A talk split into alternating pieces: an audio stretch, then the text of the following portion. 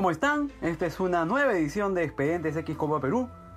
Y lo que va a llegar en esta oportunidad como historia y como se de alguna manera particularidad surgida en el fútbol macho es un episodio que ocurrió en el año 2016 durante la etapa departamental de la Libertad. Los protagonistas fueron el Racing Club de Huamachuco contra el San Pedro de Patás. Y la particularidad salta, evidentemente, por un detalle que no puede de ninguna manera pasar desapercibido, ¿no? Jugadores del conjunto de Patás terminaron de alguna manera saboteando el compromiso al hacer de que cinco de sus jugadores cayeran, póngale las comillas, lesionados de manera bastante pintoresca. Pues bien, el día 24 de julio, un domingo 24 de julio del año 2016, el Estadio Municipal de Huamachuco recibió tanto al Racing Club de dicha localidad como el San Pedro de Patás. Para ubicarnos y contextualizar bien, se disputaba en ese entonces la etapa departamental de la Libertad.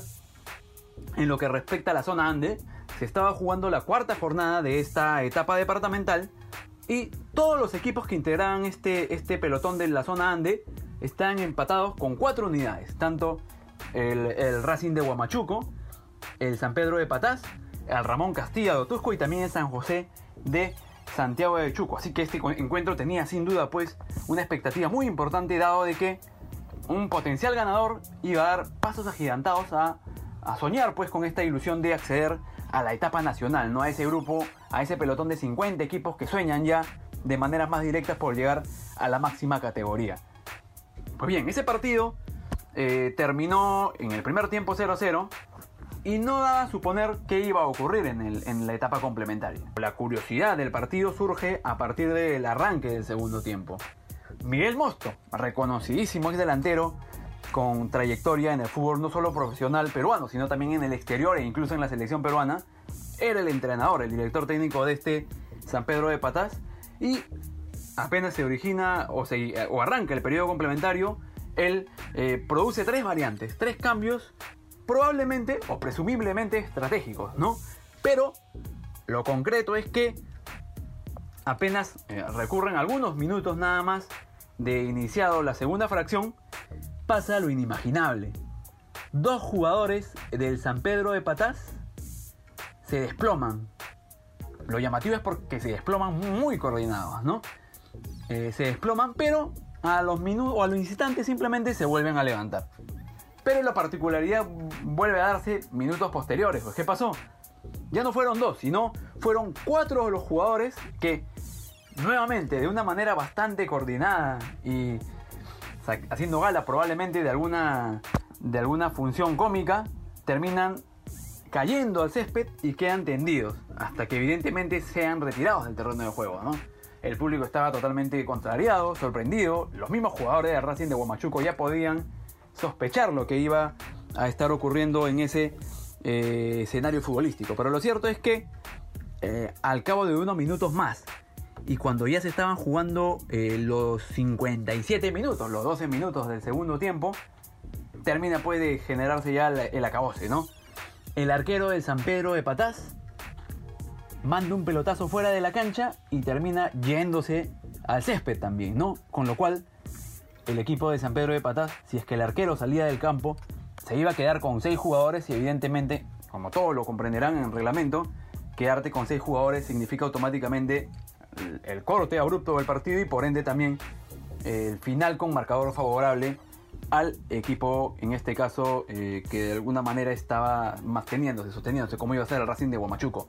Pues bien, el arquero cae a la cancha, esperando probablemente que exista una tensión o algo por el estilo, pero el árbitro del partido, Daniel Flores, en esos segundos de acomodo del arquero, no hizo pausa alguna y más bien apareció la viveza del, del Racing de Guamachuco, que inmediatamente sacó el lateral, generó una jugada en ataque y el arquero, de lo que estaba tendido en el gramado de juego, empezó a pensar lo peor, así que se levantó, pero no le dio mucho tiempo para de alguna manera revertir lo que iba a suceder ya que en ese instante Roy Jauregui, jugador del, Racing de Huamachuco, terminó ejecutando el disparo al arco y terminó pues decretando ese 1-0 que al final se mantuvo, ya que Luego de ese tanto, se generó lo esperado, lamentablemente, ¿no? Se generaron las trifulcas, el partido se terminó descontrolando, se desató incluso una reyerta en la que hasta los integrantes del comando técnico de San Pedro de Patás,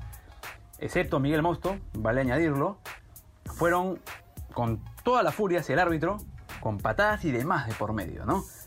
Al final, lo que se pudo interpretar y de alguna manera se descubrió fue que eh, los eh, integrantes del San Pedro de, de, Patás trataron de sabotear este partido dado el pésimo arbitraje. Lo que suponieron, ¿no? Ya que este eh, señor que estuvo a cargo de este encuentro, el árbitro Daniel Flores, tenía ya un antecedente más, más ligado a, actos que no deberían ocurrir a lo largo del fútbol macho, ¿no?